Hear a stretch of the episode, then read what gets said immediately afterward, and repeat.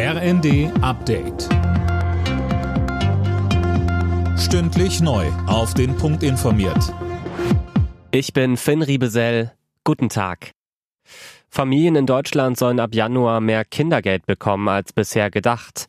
250 Euro soll es dann pro Kind geben. Darauf hat sich die Ampelkoalition geeinigt. Fabian Hoffmann. Bisher war geplant, das Kindergeld auf 237 Euro für die ersten drei Kinder anzuheben. SPD-Fraktionschef Mützenich sagt, die Ampel legt jetzt noch eine Schippe drauf. Grünen-Fraktionschefin Dröge meint, eine spürbare Entlastung für Familien und ein wichtiger Schritt in Richtung Kindergrundsicherung. Und FDP-Fraktionsvize Mayer spricht von der größten Kindergelderhöhung in der Geschichte der Bundesrepublik. Der Bundestag soll bereits morgen darüber abstimmen.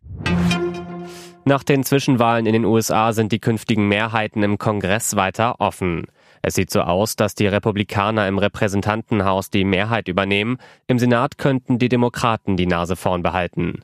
Sönke Röhling, dort hat es schon einige Überraschungen gegeben. Ja, und auffällig dabei ist, dass vor allem Hardliner der Republikaner schlechter abgeschnitten haben als gedacht. Viele Wähler werden offenbar doch von diesem radikalen Kurs abgeschreckt. Bemerkenswert war zum Beispiel der Sieg des Demokraten John Fetterman in Pennsylvania, gegen den von Donald Trump unterstützten TV-Arten Mehmet Oz. Der Zwei-Meter-Mann mit Glatze und Ziegenbart trat anschließend ganz leger im Hoodie vor seine Anhänger und konnte sein Glück kaum fassen. Er hatte erst vor kurzem einen Schlaganfall überstanden. Die sogenannten Wirtschaftsweisen haben ihr Jahresgutachten an Bundeskanzler Scholz übergeben.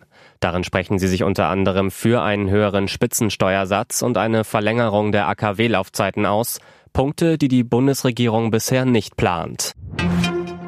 Damit die Verkehrsunternehmen in Deutschland das 49-Euro-Ticket umsetzen können, fordern sie mehr Geld von Bund und Ländern. Der Staat sollte die Einnahmeverluste und mögliche Zusatzkosten ausgleichen, sagt der Chef des Verbands Deutscher Verkehrsunternehmen Ingo Wortmann.